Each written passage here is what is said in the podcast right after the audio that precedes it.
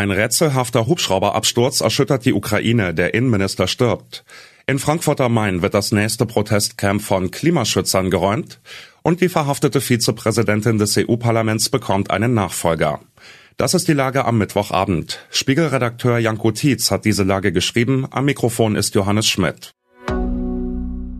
Rätsel um Hubschrauberabsturz. Wenn in diesen Tagen in der Ukraine ein Hubschrauber abstürzt, glaubt man unweigerlich an einen Abschuss durch die russische Armee.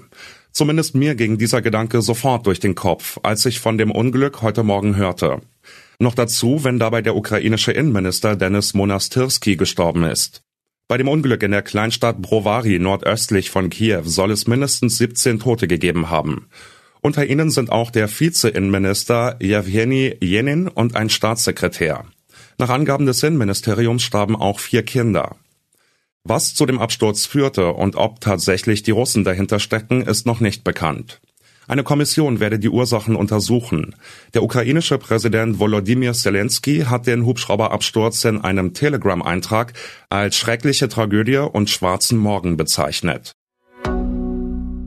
Wachstum und Faktum Schon 1968 gründete sich der Club of Rome, ein Zusammenschluss von Expertinnen und Experten, die sich dem Thema Umweltschutz und Nachhaltigkeit verschrieben haben. 1972 veröffentlichten die Wissenschaftler den heute berühmten Bericht Die Grenzen des Wachstums, in dem sie eine Umkehr der Industrieländer in ihrem Wirtschaften forderten.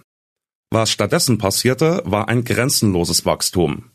Heute ist der ökologische Fußabdruck der gesamten Menschheit etwa doppelt so groß wie 1972, wie meine Kollegen Isabel Hülsen und Simon Bog in ihrem Interview mit der heutigen Chefin des Club of Rome, Sandrine Dixon de Cleve, feststellen.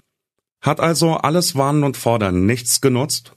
Keineswegs, kontert Dixon de Cleve. Unsere Botschaften wurden nicht immer zu 100 Prozent gehört, aber sie sind angekommen. Heute wüssten alle, dass es den Klimawandel gibt. Seltsam nur, dass es dann immer wieder zu Szenen wie denen jüngst in Lützerath kommt oder heute in Frankfurt am Main. Dort räumten Polizisten ein Protestcamp im Fechenheimer Wald. Angesichts solcher Vorgänge stellt sich die Frage, ob die Menschen Untergangsszenarien lieben, um sie dann zu ignorieren. Und genau diese Frage stellten Isabelle und Simon auch Frau Dixon de Clève. Ihre Antwort ist sehr interessant. Unsere Botschaft war damals wie heute sehr gefährlich für diejenigen, die an der Macht waren, weil es gegen das ging, was ihnen Macht verlieh, das bisherige System. Sandmian Angel der Korruptionsskandal um die Vizepräsidentin des EU-Parlaments, Eva Kayi, beherrschte Mitte Dezember tagelang die Schlagzeilen. Es ging um Bündel von Bargeld und teure Geschenke, gezahlt an sie und mindestens fünf weitere Beschuldigte im Dunstkreis der Abgeordneten in Brüssel. Nun hat das EU-Parlament einen luxemburgischen Sozialdemokraten zum Nachfolger der abgesetzten Eva Kayi gewählt. Eine Mehrheit der Abgeordneten stimmte in Straßburg für Marc Angel als neuen Vizepräsidenten des EU-Parlaments. Wie es für die abgesetzte Vizepräsidentin Kayi weitergeht, ist noch nicht klar. Sie erscheint voraussichtlich am Donnerstag in Brüssel vor der belgischen Justiz. Dieser entscheidet darüber, ob die 44-Jährige weiterhin in Untersuchungshaft bleiben muss. Mindestens 70 Tote in Afghanistan. In Afghanistan sind Dutzende Menschen an den Folgen extremer Kälte gestorben. Zudem sind tausende Nutztiere verendet. Englands größte Kirche gegen gleichgeschlechtliche Ehe.